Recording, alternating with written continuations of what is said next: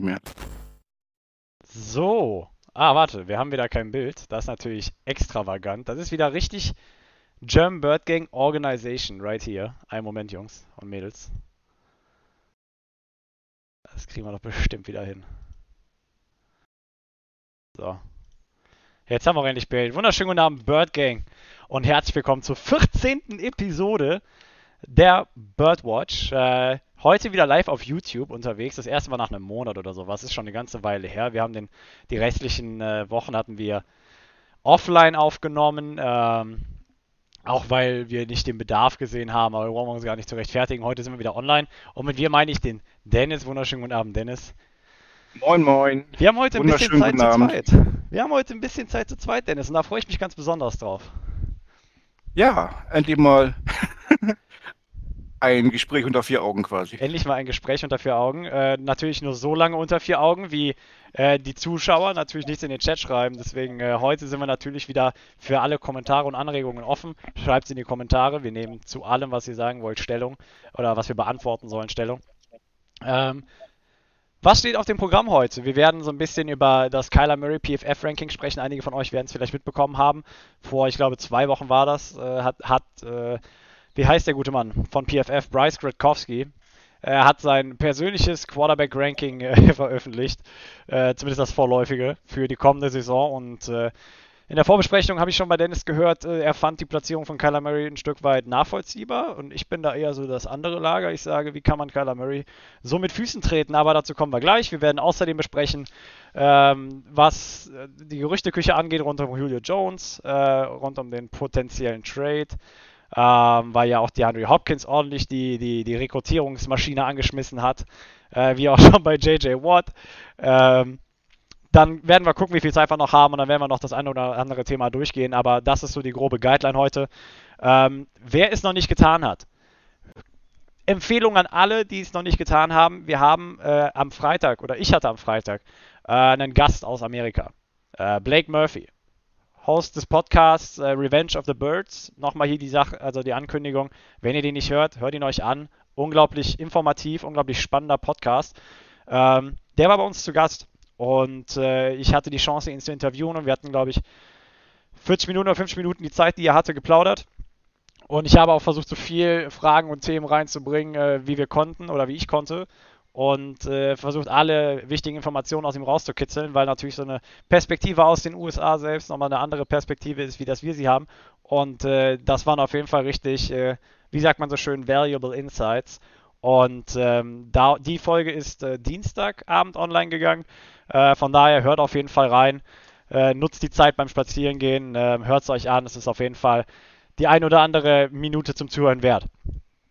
Dann natürlich auch nochmal der Verweis auf äh, German Bird Gang Travel. Dennis, was war der letzte Stand? Wie viele Leute haben sich schon für die erste Tour angemeldet? Also es waren innerhalb der ersten 24 Stunden neun Leute, soweit ich es noch genau im Kopf habe. Ja. Äh, mittlerweile sind ähm, da aber, glaube ich, noch zwei, drei, vier zugekommen. Äh, wir haben da ein, äh, eine WhatsApp-Chat-Gruppe gemacht, dass wir es besser absprechen können. Ja. Gerade heute Morgen wieder zwei neue Leute dazugekommen. Ja. Ich habe es nicht genau gezählt, aber so, ja, ich sag mal, so circa 15 Leute werden wir schon fast sein. Absolut verrückt. Äh, wir haben auch den Dominik im Chat, glaube ich, der das Ganze hätte, sage ich mal, äh, organisiert. Und äh, Dennis, du warst ja auch live dabei. Wir haben letztes Mal schon, schon über deine Impression gesprochen. Auf jeden Fall eine Reise wert. Ähm, und desto mehr, desto besser, ne? Sage ich nur.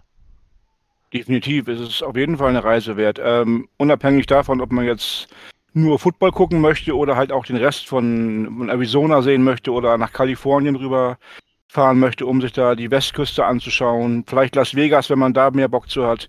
Ähm, auch unabhängig vom Football ist das Ganze eine Reise wert. So, und jetzt wurde ja gerade reingeschrieben, aktuell sind es 14 und das nach einer Woche. Das ist, das ist schon eine insane Zahl, wenn man berücksichtigt, dass so ein Trip ja auch nicht gerade von jetzt auf gleich geplant wird. Ähm, also wie gesagt, äh, geht auf unsere Homepage und da werdet ihr alle weiteren Informationen finden. Ähm, und insofern verbleiben wir erstmal dabei. Aber noch ein Punkt dazu. Der erste wichtige Grundstein für die Umsetzung der, der Reise wurde ja schon gelegt, gestern oder heute, als bekannt gegeben worden ist, dass die Cardinals mit einem vollen Stadion ab Woche 1 planen. Ja, genau. Ähm, da kam gestern die ähm, kam gestern News, dass es 30 Teams von den Behörden erlaubt wurde, wieder vor vollem Publikum zu spielen. Ich glaube, die Colts und die Titans waren es, weil ich mich jetzt nicht komplett verirre. Äh, die müssen noch ein bisschen nacharbeiten, wenn man das so sagen möchte, aber der Rest, und da fallen halt die Karten jetzt auch mit runter, dürfen vor vollem Publikum spielen. Das macht es natürlich dann auch leichter, da an Gruppentickets zu kommen. Ähm, wenn man jetzt nur 30% Auslastung hätte, würden die wahrscheinlich das den Dauerkarteninhabern ja, bevorzugen. Und ja. bei, bei voller Hütte würde ich die Chancen, Karten zu bekommen als Gruppe ziemlich gut einschätzen. Hat die letzten Jahre ja auch funktioniert. Richtig, jetzt müssen wir nur noch einreisen dürfen und das ganze Pipapo muss gelegt werden. Und dann haben wir doch auch schon eine richtig gute Reise in Planung und das wird auf jeden Fall eine geile Erfahrung. Ich selbst kann leider nicht dabei sein.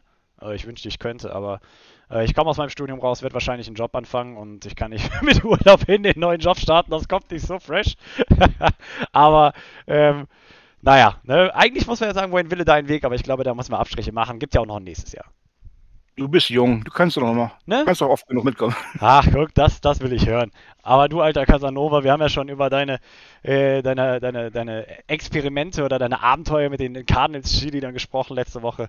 äh, du, du kennst dich da auf jeden Fall mit den lokalen äh, Sehenswürdigkeiten aus, würde ich sagen. Aber der, gut. Der Dominik, der Dominik hat uns überall hingeführt. Dominik, der Touri-Guide. Wundervoll. Aber Dennis, kommen wir zum Thema. Komm, wir haben genug Smalltalk gehalten. Kommen wir zum Thema. Wir fangen an mit dem PFF-Ranking von Kyler Murray, wie gesagt. Äh, einer aus der Gruppe von PFF, der hat sich gedacht, komm, wir machen mal ein Quarterback-Ranking vorläufig Mitte Mai. Macht man ja sonst nichts anderes. Ähm, ist noch nicht mal mit Statistik oder so belegt. Das war einfach nur eine subjektive Auflistung aller Quarterbacks, aller Starting Quarterbacks äh, für die kommende Season. Und ähm, ja, ich würde sagen, gehen wir die Liste einfach durch und äh, gucken dann mal, an, wir, an welcher Stelle wir an Kyler Murray treffen. Äh, angeführt wird die Liste von Patrick Mahomes. Ich denke, das ist äh, zu keiner Verwunderung, oder Dennis? Also. Nö, ähm, ich habe noch kurze Anmerkung. Ich denke, der Gradkowski hat das nach den Leistungen des letzten Jahres eingeordnet. Quasi so, so, so ein Abschlussranking habe ich da mehr drin gesehen, ja. als ein Ausblick für nächstes Jahr. Ähm, und da ist Patrick Mahomes natürlich ähm, vom Potenzial her und von seinen Zahlen her ähm, das Versprechen der Zukunft in der NFL und geht kein Weg dran vorbei als Nummer eins. Ja gut, okay, dann habe ich auf jeden Fall noch mehr Argumentationsgrundlage, ähm, um dich nachher richtig schön in die Pfanne zu hauen. Ähm, wir haben dahinter natürlich, und das würde dann natürlich deinen Ansatz so ein bisschen erklären, wir haben Tom Brady an zwei, Aaron Rodgers auf drei, Russell Wilson auf vier, Deshaun Watson, wo ja fraglich ist, dass er spielt, auf fünf, äh, Josh Allen auf sechs, für mich hätte er ruhig mal in die Top 5 rutschen können, meiner Meinung nach. Ähm, und jetzt der erste Konto, also ich, ich verstehe. Dak Prescott auf 7. Entschuldigung. Der stand, okay, keine schlechten Spiele gemacht, keine Frage. Aber nach der fünften Woche oder was war es, ne, stand der 1-4. Und dann Season aus, okay, und jetzt gibt es so einen riesen Hype, er kommt wieder. Aber was willst du denn erwarten? Also, ja, schön und gut. Ich denke nicht, dass er die schlechteste Performance hinlegen würde, aber Platz 7? Ja, ich hätte schon der Sean Watson äh, nicht in die, die, Top 5 gewählt, sondern Josh Allen hatte letztes Jahr definitiv ein besseres Jahr als der Sean Watson. Ja. Ähm, ähm, alleine auch wegen dem Playoff Run, den er hingelegt hat. Ähm, Dak Prescott auf 7. Wenn man nur die ersten vier, viereinhalb Wochen bis Spiel 5 dann da betrachten mag, ja, er war richtig gut. Äh, wenn man das jetzt einfach mal hochprojiziert auf 16 Spiele, dann wäre es vielleicht gerechtfertigt gewesen. Aber ist alles Spekulation, man weiß nicht, wie er ab Woche 6 performt hätte. Deswegen, und äh, es ist auch pure Spekulation, ähm, was nächstes Jahr kommt. Also für mich die Platzierung von Dak Prescott so ein bisschen unverhältnismäßig. Ähm, und äh, wir werden gleich sehen, wo Kyler Murray angesiedelt ist, der zumindest auch statistisch gesehen eine sehr viel bessere Saison als äh, andere Quarterbacks, die jetzt folgen kommen, noch äh, gespielt haben. Ähm, klar finde ich, dass man äh, Kyler Murray da so ein bisschen äh, ne, in Schutz nehmen muss, nicht in Schutz nehmen muss, aber man kann sagen, ja, okay, ne, du bist am Ende 8, 8 8 gegangen. Ähm, jetzt kann man die Fehler bei Kyler Murray suchen oder auch nicht, aber dazu kommen wir gleich. Äh, an achter Stelle Lamar Jackson von den Baltimore Ravens, gefolgt von Matt Ryan auf Platz 9. Baker Mayfield auf 10 und Matthew Stafford auf 11. Was, wenn du jetzt einen Spieler rauspicken müsstest, was wäre am diskussionswürdigsten, Dennis? Matt Ryan. Matt Ryan auf 9, okay, warum? Ja, weil er von diesen vier Quarterbacks ähm, eigentlich die schlechteste Saison gespielt hat. Also das ganze Team in Atlanta war nicht gut, aber ähm, ich habe das Gefühl, ich glaube 2016 war die MVP-Saison von Matt Ryan oder mhm. was? 2016, ne? Irgendwie ja. Ähm, und seit dieser Saison ist es eigentlich so, dass er stetig abbaut. Also man hat das Gefühl, der ist über seine Prime hinaus.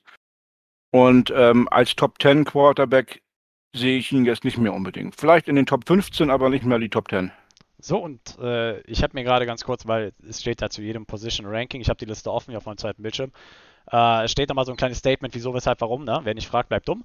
Äh, und ja. du hast ja gesagt, es hat, also das Ranking verfolgt so ein bisschen das Ziel von wegen Ranking auf Basis der Leistung letztes Jahr. Und jetzt steht hier als erster Satz, Matt Ryan teaming up with new head coach uh, Arthur Smith could be a good look. Also, ich weiß nicht, aber ich glaube, der Mann weiß nicht, was er wirklich mit dem Ranking erreichen will. Will er wirklich das, was passiert ist, resümieren oder will er einen Ausblick auf die Zukunft geben? Deswegen da schon das Ranking mit ganz viel Vorsicht zu behandeln, weil ich glaube, der Mann, der wusste ganz, also selber nicht, was das Ziel des Rankings sein wird. Und äh, ich finde, das siehst du auch in dem Ranking von den Spielern wieder, weil ich glaube, der war auf irgendeinem Trip oder sowas, weil, äh, wie du sagst, Matt Ryan an 9 überhaupt nicht gerechtfertigt, weder von der Leistung letztes Jahr, noch finde ich, ist jetzt irgendwie großartig zu antizipieren, was nächste Season kommt. Das, ich kann mich natürlich auch irren, aber ähm, gut, sei dahingestellt.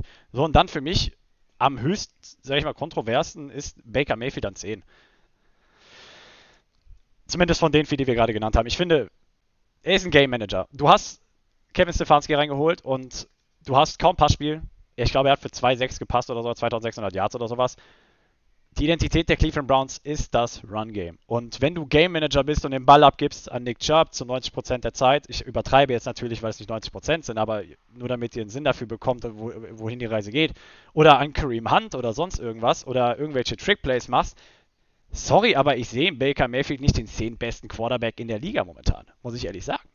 Wenn du den Ball nur an deinen Running Back abgibst und der Game Manager bist, dann hast du, das kann auch äh, Colt McCoy im, im, Zweifel, unser Backup, ja, also, äh, weiß nicht. Wie siehst du das?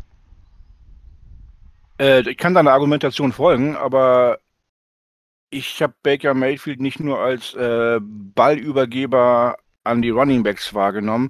Also er hat in den Spielen auch schon, schon gut gepasst. Er hat sich im Vergleich zum Jahr davor enorm gesteigert, ähm, was auch durch Kevin Stefanski sicherlich gekommen ist, ähm, der ja auch Coach of the Year geworden ist. ähm, und ähm, also ich denke, Baker Mayfield hat sich gesteigert und er ist konstanter geworden. Ja, und klar, das Run-Game hat ihm geholfen. Wenn das Run-Game etabliert ist, ist es für jeden Quarterback einfacher zu werfen. Und er hat ja auch jetzt keine ganz schlechten Waffen gehabt. Ähm, also wie gesagt, ähm, am Rande der Top 10 sehe ich ihn schon. Wenn er auf 11 gelandet wäre, wäre es für mich genauso okay gewesen. Aber jetzt viel weiter runter sehe ich ihn nicht. So, und auf 11 haben wir Matthew Stafford, der, ja, du warst jahrelang bei den Detroit Lions. okay, du warst, deine Karriere ist nicht von Erfolg geprägt. Er hat immer einen guten Eindruck gemacht, keine Frage. Er war immer der beste Spieler bei den Lions. Sage ich. Also, ne, kann man, glaube ich, nicht gegen ja. argumentieren. Aber 11, nur weil er jetzt zu den Rams gewechselt ist, ich glaube, da ist so ein bisschen Hype mit drin, oder? Ja, das schon. Ähm, ich habe dazu, fällt mir gerade ein, vorhin ein interessantes Bild gesehen, eine kleine äh, ja, Grafik mit einem äh, Triangle zwischen Cleveland, Detroit und ähm, sag schnell, Cincinnati, mhm. äh, wo dann stand äh, Quarterback, äh, Number One Quarterback Picks und äh, Triangle of Disaster oder sowas. ja, das war, ich weiß, von welchem Bild du redest. Von wegen äh, Triangle of Wasted Talent oder sowas, ne? Oh, genau, Triangle. ja. Ähm, das fand ich ganz witzig. Ähm, Matthew Stafford ist ein Quarterback, der wirklich, wie du gerade sagst, Pech gehabt hat, Zeit seiner Karriere bei den Detroit Lions spielen zu müssen. Ähm, ich glaube, von dem, was er kann, von dem Talent, ähm, von dem Arm, den er hat, hätte er bei einem besseren Team auch definitiv schon mal an dem Ring gekratzt. Ähm, und er hat jetzt ein besseres Team. Ja. Ähm, da ist sicherlich ein bisschen Hype mit drin, weil das gesamte Team besser ist als ähm, sein vorheriges Team. Aber er hat halt auch die Qualität, dieses Team zu führen. Na, er hat aus einem schlechten Detroit-Team immerhin ein äh, teilweise zu mittelmäßigen Platzierungen geführt. Definitiv. Und äh, ich bin gespannt, was er bei den Rams, äh, sage ich mal, imstande ist zu leisten. Ähm, muss ja sich erstmal noch mit dem neuen System bei Sean McVay vertraut machen, aber ich glaube auch, dass Sean McVay, Matthew Stafford da auf eine gute Wellenlänge kommen und ich habe jetzt schon keinen Bock gegen die Rams zu spielen, aber äh, das ist auch einfach nur dem gegeben, dass unser Rekord gegen die Rams die letzten Jahre nicht der glorreichste ist, wenn man so möchte. Aber ähm, nichtsdestotrotz gehen wir die Liste weiter runter und kommen endlich zu Kyler Murrays Platzierung. Äh, wir haben auf 12 Ryan Tannehill. Für mich okay, kann man machen, kein Problem. Äh, 13 Derek Carr. Okay. 14 Kirk Cousins, 15 Justin Herbert, 16 Ben Roethlisberger. So, und jetzt kommen wir in die untere Hälfte, ne? weil wir haben ja nur 32 Starting Quarterbacks in der Liga. An 16 also Ben Roethlisberger, da haben wir schön die 50%-Marke erreicht. Und an 17 Kyler Murray. So, und jetzt, Dennis, erläutere mir mal, weshalb du ernst, alle, alle Ernsten glaubst, dass 17 gerechtfertigt ist. Bitte, versuch's. Ja, ich will nicht sagen, 17 ist gerechtfertigt. Es hätte von mir aus auch 15 oder 14 sein können. Aber viel weiter oben sehe ich ihn halt aktuell nicht. Ähm, gut, klar, Derek Carr, Kirk Cousins muss man nicht zwingend vor Kyler Murray sehen. Ähm, Ben Russelsberger auch nicht unbedingt, aber dann war es das auch schon. Weiter hoch sehe ich ihn nicht bei den Spielern, die vor ihm stehen. Ähm, aber ja, 17 ist also quasi der Beste der zweiten Hälfte. Ähm, oder Platz 15. wow, wow. oder Platz 15 tut für mich jetzt nicht mehr viel zu sagen. Ähm, Kyler Murray hat halt sehr stark angefangen, was die Performance zeigt. Ja, sehe ich. Ähm, und hat dann aber auch genauso stark nachgelassen. Ähm, und gut, das lag auch an seiner Verletzung gelegen. Ähm, ich habe letzte Woche oder diese Woche war es sogar einen Bericht gelesen, ähm, der sich auch ein bisschen kritisch mit Kyler Murray auseinandergesetzt hat in dem letzten Spiel gegen die Rams, ähm, da wo man ihm quasi dieses altbekannte Thema Leadership wieder vorgeworfen hat. Ja. Ähm, dass er da zwar reingegangen ist, trotz, trotz Angeschlagenheit, aber ähm, dass er zu wenig gezeigt hat, dass er dieses Spiel als Franchise-Quarterback nochmal rumreißen möchte. Ja. Ähm, und ich glaube, bei einer schlechteren Platzierung für Kyler Murray spielt dieses, Thema Leadership auch immer wieder mit rein, wo er noch lernen muss. Er Ich hat denk- nun mal Ja, ja, die etwas ähm, destruktiv ausgelegt werden kann, wenn es nicht läuft, um es mal so zu formulieren. Und ähm, ja, wenn es nicht läuft und er keine guten Zahlen auf den Platz bringt Wenn es und dann nicht auch läuft, das ist ein schönes Wortspiel übrigens. Ja, genau. Und ähm, ja, äh, ich glaube auch, das ist immer so ein bisschen ein Kritikpunkt an Kyler Murray, dass er halt so ein bisschen demotiviert rüberkommt, mitunter. Ich denke, ich denke, das ist halt einfach Teil seiner Persönlichkeit. Ich denke auch nicht, dass er jemals dieser große Leader wird. Ich denke auch deswegen war es halt die Mission von äh, Steve Keim, da Leadership äh, über die Offseason halt zu akquirieren ne? und ältere Persönlichkeiten bzw. Leadership-Persönlichkeiten in den Lockerroom reinzubringen. Ähm, einfach weil du weißt, dass Kyler Murray auch als Persönlichkeit nicht wirklich, du kannst nicht von ihm erwarten, sich in die Rolle zu entwickeln. Ähm, einfach weil du möchtest du möchtest ihn ja nicht ändern. Also ich meine, das ist Teil seiner Persönlichkeit und du möchtest ihn nicht un also unwohl fühlen lassen. Und insofern äh, muss er den Schritt von ganz alleine machen. Vielleicht wird er da irgendwann hingehen, vielleicht wird er sich dahin entwickeln, vielleicht auch nicht. Aber ich finde, das mit der Persönlichkeit ist noch nicht mal so das größte Problem von allem. Äh, ich sehe, was du sagst, ich verstehe die Argumentation, aber wenn ich mir die Argumentation von Bryce Gute, äh, wie heißt der, Bryce, äh, Bruce Gretkowski angucke, Dennis, soll ich kurz vorlesen? Ich lese es dir vor, pass auf. Ja, ich Ähm, habe es gelesen, aber lest ruhig vor für die, äh, für die anderen. ja, ich, ich lese es euch gerne vor, weil. Ey, wenn ihr gerade, also ne, für alle, die später zuhören, wenn ihr gerade sehen würdet, wie ich gucke, ihr würdet wissen, was ich meine. Ähm, wo haben wir es? Da. Ähm, ja, warte, warte. Uh, with the NFC West being as competitive, as- uh, competitive as ever, stimmt. Stärkste Division Football. Props an ihn, hat Ja. er gut analysiert. Uh, Arizona continues to do a good job building around Murray. However, the signal caller has to show more development in the in, in the intermediate passing, uh, 10 to 19 yards. Game where you rank 25th while in 24th while in rhythm. It's an area where you can raise his level of play and make the players around him better. Das ist das Einzige, was er an Kritik zu Murray anführt. In dem zehnzeiligen Beitrag zu ihm. Das Einzige. Ähm, da, da frage ich mich zuerst, okay, gut.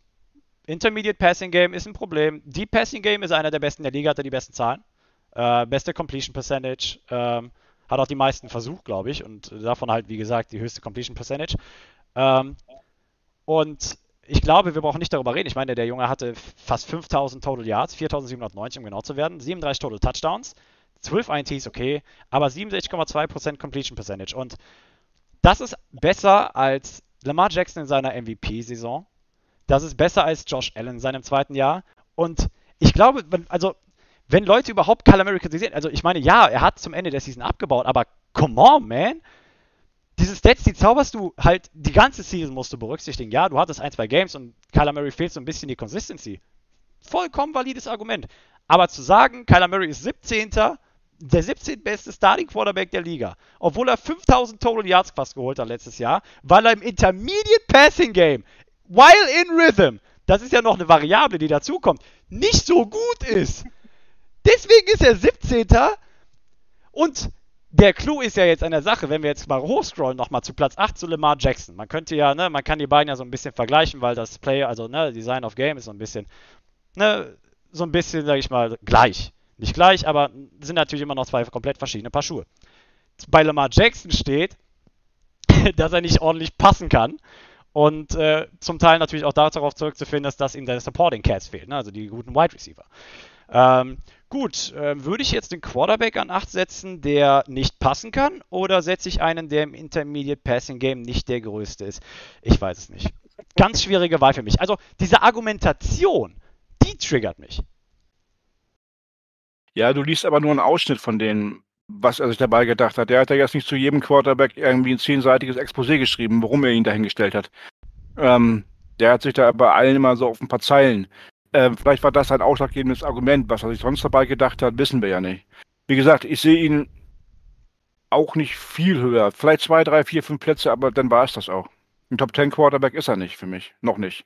So, und wir haben eben über die Rolle von Baker Mayfield gesprochen, dass er ein Game Manager ist, ja, weil er, sagen wir mal, zu 60 Prozent oder ich weiß nicht, wie hoch der Run-Snap-Count ist äh, bei den Cleveland Browns momentan. Ähm, er gibt den Ball zum, äh, Mehrheit der Snaps ab. Und er, er, spielt die Rolle des Game Managers und die spielt er gut in der letzten Saison, hat er gut gespielt, wird er wahrscheinlich auch nächstes Jahr gut spielen, keine Frage. Die Cleveland Browns, wir haben das äh, schon in unserer Season Preview diskutiert, weil wir ja auch in Woche 6, glaube ich, gegen die Browns ran müssen. Ähm, eines der kompletteren Teams der NFL, keine Frage. Aber ich finde, und es wurde gerade auch vom äh, Damian in den Chat geschrieben, es geht bei PFF beziehungsweise auch bei Rankings mehr um nur Statistiken. Das sind am Ende nur Zahlen. Okay? Und unabhängig davon, ja. dass Kyler Murray geile Zahlen hatte. Er hatte gute Zahlen, keine Frage. Besser als jeder andere Quarterback der letzten sechs, sieben Jahre in seinem zweiten Jahr. Kann man nicht, also das ist Fakt. Und ähm, wenn man aber jetzt von diesen Statistiken weggeht und sagt, welchen Value, ja, also welchen Wert hat der Quarterback für dein Team, dann muss ich leider sagen, Kyler Murray hat mehr Value für die Cardinals als Baker Mayfield für die Browns. Einfach weil er dieser Playmaker ist und weil er diesen Superstar-Faktor hat, und unabhängig, er könnte auch schlechtere Produ äh, Zahlen produzieren als Baker Mayfield, aber Baker Mayfield ist halt Game Manager und Kyler Murray ist Führer, wenn du so möchtest, okay?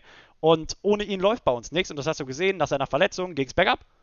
Du hast gesehen, er spielt anders. Äh, die Offense lief nicht mehr so gut wie vorher. Ähm, und das just nach der Woche, wo er sich die Schulterverletzung zugezogen hat. Also, wenn es dann um Sachen Value geht, würde ich Kyler Murray locker in den Top 10 sehen. Ja, äh, wie du gerade gesagt hast und auch Damian angeführt hat, ähm, da geht es nicht nur um reine Statistiken. Und ich bin nach wie vor davon überzeugt, auch weil du es gerade nicht richtig gelten lassen wolltest, das Thema Leadership spielt für die Amerikaner halt eine sehr große Rolle bei Quarterbacks. Und da ist in meinen Augen Baker Mayfield weiter als Kyler Murray. Und die da oben noch alle in der Liste drin stehen natürlich auch. Auch Justin Aber wir brauchen ja, der ist ein Platz vor ihm. Zwei. Nee, zwei, Entschuldigung. Zwei. Entschuldigung. Ja. ja, Justin Herbert ist ein bisschen der Hype vom letzten Jahr. Ich denke auch. Äh, ich denke, da ist eine Menge Recency Bias dabei. Ähm, aber um das Thema so ein bisschen abzuschließen, Dennis, also für dich ist er da an Ort und Stelle eigentlich ganz gerechtfertigt, aber ich, ich komme mit der Platzierung nicht klar, bin ich ganz ehrlich. Ich könnte da, ich könnte da noch zwei Tage darüber diskutieren, dass er da nicht hingehört. Äh, ich könnte drei Tage lang darüber diskutieren, dass Ben Roethlisberger unter Kyler Murray stehen sollte, 24-7. Ich, ich gebe dir die komplette Breitseite, wenn es sein muss. Äh, ich sag dir auch, weshalb Kirk Cousins unter Kyler Murray angesiedelt werden sollte oder Derek Carr. Junge, ich, ich gehe mit dir einen Tag lang in die Diskussion, aber wir müssen, wir haben ja nicht so viel Zeit hier. Wir brauchen wir nicht diskutieren, dass die drei eigentlich hinter Kyler Murray stehen, da sind wir beide konform.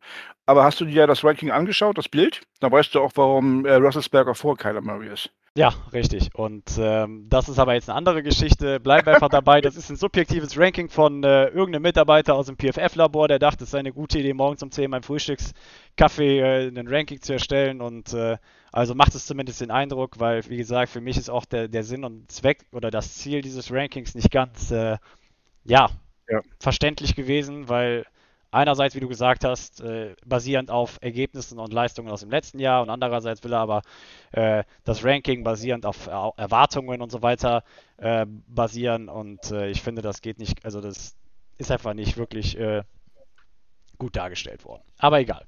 Ähm, das stimmt. Willst du noch irgendwas zu dem Ranking sagen oder? Nee, ich wollte nur kurz noch ergänzen, der Gwadkowski ist ja auch NFL-Quarterback gewesen. Er hat vielleicht möglicherweise andere Sichtweisen auf die NFL-Quarterbacks als du und ich. Das kann natürlich sein, aber ähm, naja gut. Schließen wir das Thema ab. Wie, ich, äh, wie gesagt, ähm, das äh, können wir so stehen lassen und äh, lassen wir das Thema einfach sein, glaube ich, oder? Okay. Gut. Ja. Gehen wir auf die Gerüchte rund um Julio Jones ein. Julio Jones, Entschuldigung. Gehen wir auf die Gerüchte ein, Dennis. Ähm, DeAndre Hopkins hat ja auch nicht die Gerüchteküche geschüttelt. Vielleicht willst du kurz ein bisschen wiedergeben, was da so passiert ist letzte Woche.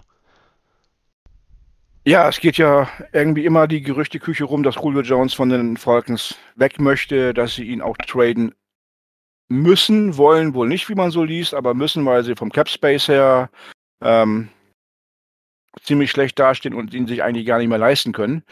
Ähm, bei Shannon Sharp jetzt in einer, in einer, Fernsehsendung wurde er live angerufen, der Julio Jones, und auf die Frage, ob er sich noch bei den Falcons sieht, hat er gesagt, nee, ich bin hier raus oder will hier raus. Ähm, ich denke, es ist ein Thema, was Julio Jones selber auch mit forciert, mhm. dass er weg möchte. Und ähm, unser lieber der Andrew Hopkins hat das Ganze ja dann auch dankbar aufgegriffen. Ähm, und erst hat er einen Post gemacht, wo er bei dem Neil Patrick Harris von How I Met Your Mother mit dem breiten Grinsen und den Daumen hoch dazu geschrieben hat, ich wurde im Gym gefragt, ob ich meinen Vertrag restrukturieren würde für Julio Jones, also ein eindeutiges Ja. Ähm, das ist aber schon mal eine gute Aussage, dass Hopkins sagt, er würde seinen Vertrag umändern, damit der Spieler kommen kann. Ja. Ähm, der nächste Post war halt, ja, die ganze Gang, AJ Green, äh, Julio Jones und der Andrew Hopkins beim äh, Pro Bowl. Ich glaube 2016 war das Bild entstanden. Ja, wo sie mit Michael ähm, Irving da standen, ja. Genau, wo sie mit Michael Irving da standen und wo er auch noch geschrieben hat, Julio denkt dran, was wir besprochen haben. Mhm. Ähm, das Ganze hat so ein bisschen für mich schon den Charakter von einem anderen bekannten Spieler aus Houston, der jetzt äh, Cardinals rot trägt. Ähm, passend dazu hat, glaube ich, gestern eine Schlagzeile gesehen. Es gibt nur noch zwei Teams, zwischen denen sich Julio Jones entscheiden möchte, die Titans und die Patriots. So eine Meldung kam schon mal und am Ende gab es dann einen Post mit dem Kommentar Source Me. Richtig. Und äh, das hat, genau denselben Gedanken hatte ich nämlich auch. Äh, vor allem, weil die Titans haben, ähm, wie viel Cap haben die Titans? Ich glaube 1,5 Millionen. Also ich weiß nicht, wie die die Cap freimachen wollen. Da gibt es bestimmt Szenarien und die Cap-Wunderleute äh, können da bestimmt noch was freimachen. Aber ich sehe die Titans auch wegen ihrer Cap nicht so ganz in der äh, Debatte, auch wenn ja äh, vor allem auch AJ Brown oder Derrick Henry oder whomever da ordentlich am Rekrutieren sind. Aber ich glaube, AJ Brown hat gesagt, er gibt die Elf nicht ab. Und ich glaube, das ist schon so ein äh, Kriterium für Julio Jones, der dann sagt, ah, wenn ich die Elf nicht kriege, dann ist aber auch vorbei. Ähm, das ja. wäre aber auch ein Thema, was einen Trade zu den Cardinals hindern würde. Richtig. Ich glaube nicht, dass Julio Jones die Elf kriegen würde. Ähm, zum einen würde es bedeuten, dass Larry Fitzgerald wirklich aufhört. Ja. Und wenn Larry Fitzgerald aufhört, dann wird die Nummer retired. Da bin ich mir ziemlich sicher. Ich, ich weiß es nicht tatsächlich. Also ich glaube, ich meine, Larry Fitzgerald und Julio sind ziemlich gut befreundet. Du hast es ja auch, man hat es ja auch früher, ich weiß nicht, dieser ganz berühmte Videoausschnitt von wegen äh, in Kylers ersten Jahr, wo wir auch gegen die Falcons gespielt haben, äh, wo Larry zu ihm hingegangen ist oder andersrum und die über Julio gesprochen haben und äh, unglaublich respektvoll über ihn gesprochen haben. Also wirklich einer der besten der Liga. Und wenn du, wenn du sehen willst, wie man es macht, dann, dann schau ihm zu. Ähm, irgendwie sowas war das Zitat. Äh, also die, die kennen sich und sind gut befreundet, aber äh, ich weiß nicht. Also ich, ich gehe mittlerweile, ich muss ganz ehrlich sagen, ich sehe es gibt Gründe dafür, weshalb Larry Fitzgerald zurückkommen sollte. Es gibt Gründe dafür, die dagegen sprechen. Wir werden sehen, was passiert. Äh, unabhängig davon, Vitamin B ist alles, auch im echten Leben. Ähm, und DeAndre Hopkins hat äh, einen 1 zu 1, also Siegesquote, ne, was Rekrutieren angeht. Ich meine, JJ Watt hat er auch schon hier hingebracht. Ja, das ist für mich definitiv auch der Punkt, wo ich am, äh, am meisten dran glauben würde. Ich bin nur nicht sicher, ob ich es möchte. Würdest du, weil da muss man natürlich drüber reden, ähm, momentan ist in der Diskussion, dass man äh, für Julio Jones mindestens einen Second Rounder aufgibt, einfach weil auch die letzten 10 Jahre oder sowas oder 17 Jahre für keinen Wide Receiver, der älter ist als 31, mehr als ein Zweitrunden-Pick, äh, sage ich mal, investiert worden ist. äh, in einem Trade. Aber natürlich müsste man dazu noch einen Spieler abgeben. Und jetzt wäre natürlich in der Diskussion Jordan Hicks. Äh, wir hatten die letzten Podcast-Folgen schon über ihn gesprochen, weil ihm ja, sage ich mal, die Möglichkeit eingeräumt worden ist, für einen Trade-Partner oder nach einem Trade-Partner zu suchen. Ähm, weil ja Savin Collins zum Starter in Woche 1 ernannt worden ist. Ich denke, aber darüber haben wir schon gesprochen, ist ja auch egal. Ähm, oder auch vielleicht Andy Isabella, ähm, der genug Zeit hatte, sich zu beweisen und ähm, bis jetzt noch nicht so ganz ähm, angekommen ist, sich beweisen konnte. Ähm, welchen oder wie würdest du dir den perfekten Trade ausmalen, wenn es so, wirklich dazu kommen sollte? Wenn es dazu kommen sollte, dann auch maximal ein Second-Round-Pick. Ähm, die Second-Round-Picks der Cardinals als Wide Receiver in den letzten Jahren sind ja nun nicht unbedingt die besten. Da wäre Julio Jones als Second-Round-Pick durchaus annehmbar. Ja, Von halt dem auch die Andrew Hopkins in, in dem genau. Kontext zu nennen. Aber ähm, ja. Ich wollte auf den anderen hinaus, Andrew ähm, Isabella. Und ja, Rondell Moore müssen wir jetzt sehen, was das Second-Round-Pick so bringt, aber ähm, die muss man nicht vorverurteilen. Ja. Ähm, ja, also Second Round Pick ist für mich auch das Maximum für, für Julio Jones. Ähm, wenn man einen Spieler wie Hicks dazu gibt, der einen günstigen Vertrag hat, der aber auch noch nicht zu alt ist und der auch ein Leadership-Spieler ist, dann würde ich vielleicht sogar gucken, ob man sagt, ähm, Third Round Pick plus Hicks. Ja, aber alles nächstes Jahr, also natürlich, ne? Oder ja. Ja, ja, klar. Ja. ja. Aber ähm, ja, wie gesagt, ich, äh, ich sehe den Trade irgendwie nicht so richtig passieren, es sei denn, es ist wieder so ein Steve Keim Time Signing. Ähm, ich sehe ihn dann doch schon eher zu, zu den Patriots äh, rüberlaufen. Ähm, wobei, ich äh, weiß nicht. Ich meine, hey, er sagt, er will gewinnen. Wir sind dabei zu gewinnen. Optimistisch gesprochen, wir wissen nicht, was passieren wird nächste Saison und wir wissen nicht, ob äh, Cliff Kingsbury und unsere Offense und unsere Defense die nötigen Schritte machen werden, um, äh, sag ich mal, zu gewinnen am Ende des Tages. Unser Schedule ist dieses Jahr auch nicht leichter geworden. Ähm, ich meine, die Voraussetzungen wären da. Keine Frage. Ähm, die Cap Space könnte man auch einräumen, vor allem weil äh, Atlanta die gesamten Boni übernehmen muss, die Julio Jones bekommt. Ähm, und insofern, es ist nicht ausgeschlossen, dass er zu den Cardinals kommt, aber es ist relativ unwahrscheinlich. Ja, ich habe es eben schon mal angedeutet. Ich bin nicht sicher, ob ich das überhaupt möchte, dass er kommt. Ja. Ähm, zum einen, fangen wir anders an. Als ich die, die Meldung das erste Mal gelesen habe, habe ich gedacht, geil, Julio Jones und der Andrew Hopkins, das wird ja ein Monster-Duo werden. Mein zweiter Gedanke war, geil, Julio Jones und der Andrew Hopkins, das könnte ein richtiges Monster-Duo werden. Mhm. Und dann habe ich eine Nacht drüber geschlafen und dann kam so der erste Gedanke, naja gut, er ist über seine Prime hinaus, er ist jetzt schon 32. Mhm. Ähm, er hat letztes Jahr, glaube ich, neun Spiele gemacht. Ich bin mir nicht ganz sicher. Also er war halbe er war Saison verletzt. Prone, ja. ja. halbe Saison verletzt und hat irgendwas bei 300 Yards zusammengebracht. Ähm, und dann hast du die Situation, dass er halt wirklich auch schon 32 ist. Und dann habe ich mir die Frage gestellt, wenn du einem Larry Fitzgerald, wo du weißt, was du hast, der auch nicht oft verletzt ist, keine zweistellige Millionensumme mehr zahlen möchtest, zu Recht natürlich, ähm, warum sollst du einem Julio Jones 18 Millionen im Jahr bezahlen? Ja, alt und teuer ist hier das Schlagwort. Ähm, aber ich sehe uns tatsächlich äh, jetzt vielleicht auch nicht in einem Trade um Julio Jones oder whatever. Ich sehe uns tatsächlich eventuell äh, dann aber auch eher Andy Isabella oder eben äh, Kirk, Christian Kirk. Äh, eventuell für einen anderen Spieler traden, aber das ist ganz wilde Gerüchteküche. Darum kümmern wir uns eventuell in der nächsten Folge. Heute wollten wir uns ja auf äh, den, die Gerüchte rund um Julio äh, und rund um Julio, mein Gott, das ist aber ein schwerer Name gefühlt, äh, fokussieren und äh, insofern haben wir das auch abgearbeitet. Äh, Resümees aus der Sache. Wir sehen es nicht so richtig passieren. Ähm, ja, DeAndre Hopkins rührt die Rekrutierungstrommel einmal wild rum, aber ich denke, das ist mehr Publicity als alles andere und äh, ein Ereignis, das äh, wir wahrscheinlich äh, oder wahrscheinlich viele Cardinals-Fans auch antizipieren, aber wahrscheinlich nicht passieren wird. Und ähm, Insofern legen wir das Thema auch zur Seite, es sei denn, du hast noch einen letzten Punkt, Dennis. Nö, passt schon. Nö, passt schon. Wundervoll. ähm, ein weiterer Punkt, den wir besprechen wollten, Dennis, war äh, die Capspace für nächstes Jahr. Denn es wurde bekannt gegeben, dass die Capspace zumindest, äh, also, ne, dass die Capspace nächstes Jahr angehoben werden soll, ist, glaube ich, kein, äh, kein Geheimnis mehr. Ähm, war ja dieses Jahr gedrosselt worden wegen Corona, weil ja auch die Capspace äh, direkt an Ticketverkäufe etc. und alles gekoppelt ist, was natürlich letztes Jahr auch komplett ausgefallen ist. Ähm, deswegen wurde die Capspace gedrosselt und es war zu erwarten, dass sie wieder erhöht wird. Und wir haben eine erste Zahl bekommen, äh, um die sich die Capspace so ein bisschen nächstes Jahr bewegen könnte. Und wir sind dieses Jahr bei 182, korrekt? Ja.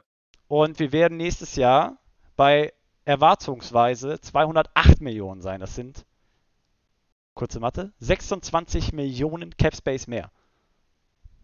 14 Prozent mehr, habe ich gelesen. Ja, und äh, ja. damit ist auf jeden Fall eine Menge anzufangen, Dennis, oder nicht? Definitiv, aber man hat ja den Trend dieses Jahr schon gesehen, dass sehr viele One-Year-Deals abgeschlossen wurde. Ähm, einfach mit dem Hintergrund, dass man diesen Cap Space oder diese Cap Space Erhöhung erwartet hat. Äh, viele Spieler haben sich auf One-Year-Deals eingelassen, mit der Hoffnung, im nächsten Jahr dann höhere Verträge zu bekommen. Ähm, werden sie jetzt wahrscheinlich auch bekommen. Jedes Team hat 26 Millionen mehr Capspace zur Verfügung. Das heißt, man kann ähm, ja auch ein bisschen höher planen mit den Leuten. Ähm, ja. Ich denke, wir werden jetzt aufgrund dessen auch weiterhin die letzten Free Agents ähm, nur noch mit One-Year-Deals sehen oder hauptsächlich, um im nächsten Jahr zu schauen, was man dann machen kann. Ja, definitiv. Äh, heißt ja auch nicht umsonst Prove-It-Deal. Äh, na, du, du weißt, nächstes Jahr steigt die Cap, du hast dieses eine Jahr, um dich zu beweisen. Äh, es sei denn, du hast Kenyon Drake und wirst von den Raiders für zwei Jahre mit elf, äh, wie viel bezahlt? 8 Millionen pro Jahr?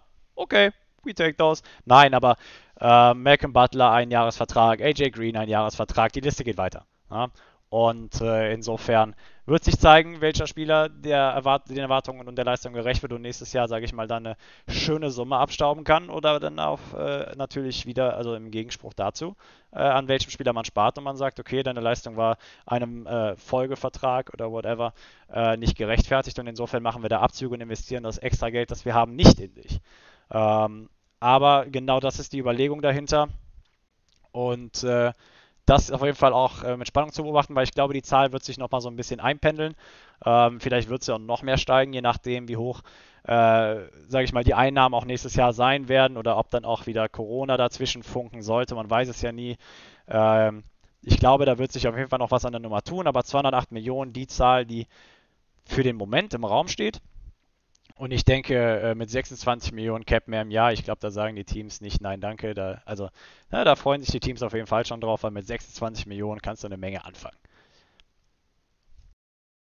Gut.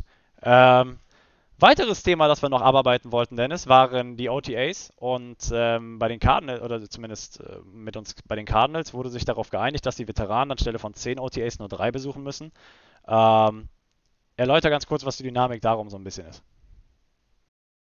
Ja, also die OTAs finden in diesem Jahr erstmal wieder statt. Im letzten Jahr haben die ja wegen Corona bekanntermaßen überhaupt nicht stattgefunden. Das sind quasi die ersten offiziellen Teamtrainings ähm, mit dem ganzen Kader oder mit, mit dem, äh, auch mit den Veterans, nicht nur also nach dem Rookie Camp. Richtig. Und ähm, es ist aber ein freiwilliges Training. Und man hat es ja auch von anderen Teams gelesen, dass diverse Quarterbacks und Wide Receiver gar nicht aufgetaucht sind aus welchen Gründen auch immer. Und man hat es auch von vielen Themen, äh, Teams gelesen, ähm, dass die mit der Situation rund um Corona noch nicht so zufrieden sind, dass die da jetzt schon trainieren wollen. Ähm, da gab es auch mit der Gewerkschaft Diskussionen und ähm, ja, wo man viele laute Diskussionen gehört hat, haben die Cardinals äh, sich heimlich mit Coach Kingsbury und dem ähm, restlichen Management abgestimmt und gesagt, wir wollen trainieren, ähm, aber weniger aus diversen Gründen. Und man hat sich halt auf diese drei OTAs oder auf diese drei Trainingstermine, Tage geeinigt statt der üblichen zehn. Ähm, ist in meinen Augen äh, einerseits eine gute Sache, äh, weil man ohne großartig Tamtam zu machen sich da geeinigt hat ja. und das auch, auch durchzieht, äh, ohne große mediale Präsenz zu zeigen und Diskussionen in den Medien zu entfachen, warum, weshalb, wieso. Andererseits habe ich auch kurz gedacht, naja, dann halt, werden wir halt besser durch weniger Training. Wie bitte? Werden wir halt durch wenig Training besser. Ne, ähm, aber das schließt natürlich nicht aus, dass, die, dass vor allem die Rookies oder auch die Rookies aus dem letzten Jahr die OTAs im vollen Umfang wahrnehmen werden. Äh, weil wie du gesagt hast, letztes Jahr hat gar nicht stattgefunden. Weder das Rookie Trainingscamp, weder OTAs noch, noch das generelle Trainingscamp, das ja dann Ende Juli folgt. Ähm, einfach das ganze Off-Season-Programm, das jetzt angeboten werden kann auf einer freiwilligen Basis. Und natürlich sagst du als Veteran, ich kann darauf verzichten, ich äh, mache das dann für mich selbst. Ne? Ich nehme an den äh, virtuellen Team-Meetings teil, ich bereite mich so darauf vor, aber ich muss ja jetzt nicht unbedingt jeden Tag da sein in physischer Form und mich dem Risiko oder das Team auch dem Risiko einer potenziellen äh, Infektion aussetzen. Und insofern äh, für mich absolut äh, guter Schritt, sage ich mal, oder auch ein richtiger, wichtiger Schritt in die richtige Richtung zu sagen. Und äh, für mich hat das auch nochmal so ein bisschen so einen familiären Charakter unterstrichen, den man bei uns im Team oder auch in der Cardinals-Organisation momentan äh, aufbaut und etabliert hat. Einfach zu sagen, ja, wir machen das eben, wie gesagt, nicht mit Großtamtam und äh, es reicht eine Pressemitteilung, die sagt, das ist jetzt Fakt und wir haben uns darauf geeinigt und Ende. Und ich finde, das unterstreicht nochmal so ein bisschen diesen familiären Charakter und ich finde das schön, dass man sich da innerhalb der Organisation und mit den Spielern äh, auch so schnell auf äh, einen gemeinsamen Nenner bringen konnte und äh, dass da das gegenseitige Verständnis auf jeden Fall da ist oder auch das gegenseitige Vertrauen. Weil auf der anderen Seite natürlich, du willst, du willst natürlich wissen, dass deine Veteranen, sage ich mal, dabei sind zu trainieren und sich in Form halten und äh, ohne natürlich auch zu wissen, dass sie bei den OTAs da sind. Also ähm, wie, ich weiß nicht mehr ganz, wie das Zitat war, also du kannst deine Leute auf dem Spielfeld und im Lockerroom kontrollieren, aber sobald sie aus dem Lockerroom raus sind, hast du keine Kontrolle mehr über die. Und äh, insofern da schön zu sehen, dass das Vertrauensverhältnis da ist, äh, meiner Meinung nach. Und insofern äh, finde ich schön, dass sie es so geregelt haben. Und ähm, ich nehme auch immer die, den, den Weg des geringsten Widerstandes, in dem Fall der Weg des geringsten Risikos für eine Infektion. Und insofern äh, absolut verständliche Entscheidung. Ja. Gut. Ähm, Dennis, ich, ich glaube, wir sind am Ende schon heute. Das waren die Themen, die wir vorher besprochen haben. Richtig. Wenn da jetzt noch keine Fragen im Chat sind. Richtig, ich glaube aber, wir haben alle irgendwie so ein bisschen eingebaut, die da waren. Okay, es waren auch nur zwei, aber ne, hey, ähm, wenn ihr gerade noch eine Frage reinwerfen wollt, könnt ihr das machen, denn solange können wir uns um die Verlosung kümmern. Äh, die Verlosung steht natürlich noch aus ähm, und wir haben, was haben wir alles verlost? Ich muss mal ganz kurz mein schlaues Handy öffnen, denn da habe ich alle Gewinner und Gewinnerinnen aufgeteilt. Wir haben verlost ein Jersey, dann haben wir einen German Bird Gang Hoodie verlost und ähm, zwei German Bird Gang T-Shirts. Und äh, mir wurde die Ehre zuteil, ähm, diese Liste vorzutragen heute. Und damit möchte ich auch gar nicht viele Worte verlieren und steige direkt rein. Das Jersey hat gewonnen Maike Danz. Herzlichen Glückwunsch. Ähm, dann haben wir, ach, wir haben sogar zwei German Bird Gang Hoodies verlost. Hör mal, da ist ja richtig spendabel am Werk hier gewesen. Ähm, Michael Urban und Heiko Bock haben jeweils einen German Bird Gang Hoodie gewonnen. Herzlichen Glückwunsch auch an euch beide. Und ähm, Jetzt muss ich den Namen richtig aussprechen, da kann ich mich, glaube ich, richtig blamieren. Wart van der See. Ich hoffe, das habe ich richtig ausgesprochen. Falls nicht, tut mir sehr leid. Und Manuel Kraus haben jeweils ein German Bird Gang T-Shirt gewonnen. Herzlichen Glückwunsch an alle Gewinner. Wir werden euch, wir werden uns bei euch persönlich melden. Ähm, und ja, ich habe jetzt gerade, jetzt gucken wir noch gerade noch, ob eine Frage reingeflogen ist. Nein, ist es nicht. Äh, wir haben die Gewinner der Verlosung vorgetragen, Dennis. Wir haben unser täglich Brot abgefrühstückt. Und in dem Sinne würde ich sagen, ah, noch eine ganz kleine Ankündigung zum Ende. Ähm, beim Podcast wird sich einiges ändern. Wir haben nicht nur ähm, eine neue Person am Boot, die sich dann ab nächster Woche zu uns gesellen wird. Äh, ich werde ihn jetzt nicht vorstellen, das wird er selber tun. Und äh, er wird auch so die Rolle des Co-Hosts einnehmen. Dennis, wir werden dich natürlich auch noch häufiger sehen. Äh, aber das haben wir ja auch schon besprochen. Darüber hinaus haben wir uns darum bemüht, den Podcast so ein bisschen qualitativ auf ein neues Level zu bringen. Wir haben oder wir sind gerade dabei, Intro und Outro zu organisieren, damit das hier, sage ich mal, noch eine kleine Hörer-Experience wird. Ähm, gibt es schon Merch auf der Seite der Giant Bird Gangs gerade noch reingekommen von Norman? Ähm, ich bin mir gerade gar nicht mal so sicher, Dennis. Aber ich glaube noch nicht, ne? Oder weißt du das gerade? Ähm, nee, kann ich auch nicht 100% sagen. Also ich aber es gab, nicht, aber äh, ja einmal diesen Link, wo man auf die Seite von dem Merch kam. Ja. Aber ich habe jetzt auch nicht auf den Kopf, wo da genau nochmal zu sehen war. Also wir werden ich uns... Vor, ja, sorry. Ich habe vor einem Jahr zuletzt bestellt. Du hast vor einem Jahr zuletzt bestellt, nicht schlecht. Nein, aber wir werden das, äh, wir sind ja auch gerade noch in der Ausgestaltung der Website und äh, wir werden euch auf äh, jeden Fall darüber informieren, äh, wenn das der Fall sein wird. Aber um nochmal aufs Thema zurückzukommen, wir werden versuchen, den Podcast qualitativ auf eine andere Ebene zu bringen, damit das hier äh, an, äh, sage ich mal, ne, ein bisschen an Qualität gewinnen und das so ein kleines Erlebnis wird zum Zuhören. Ähm, aber in dem Sinne hoffen wir, dass es euch auch heute wieder gefallen hat. Folgt uns auf Twitter, Instagram und Facebook. Ähm, hoffentlich die Arizona Cardinals folgen uns bald auch. Der Satzbau war gut, aber ich konnte es gerade nicht anders verpacken. Äh, wir haben ja ein bisschen mit Bernhard, haben wir ja so ein paar Connections rüberschnattern können. Und wir wurden so ein bisschen, äh, wir, wir sind auf jeden Fall auf dem Radar jetzt von den Cardinals. Und das ist ja schon mal ein Riesenschritt gewesen. Gut. Aber insofern. Dennis, ich bedanke mich natürlich wie immer dafür, dass du dir die Zeit genommen hast heute Abend. Ja, wieder sehr gerne, hat wie immer Spaß gemacht. Auch nochmal mein Glückwunsch an die Gewinner und du hast den Wart richtig ausgesprochen. Ich habe ihn in London kennenlernen dürfen, cooler Ah. Typ. Ah, wundervoll. Danke für die Info. Ähm, Wart, herzlichen Glückwunsch dann nochmal persönlich an dich und natürlich auch an alle restlichen Gewinner. Äh, wie gesagt, wir werden uns persönlich bei euch melden. Und ich verbleibe mit den schönen Restworten wie immer. Rise up, Red Sea.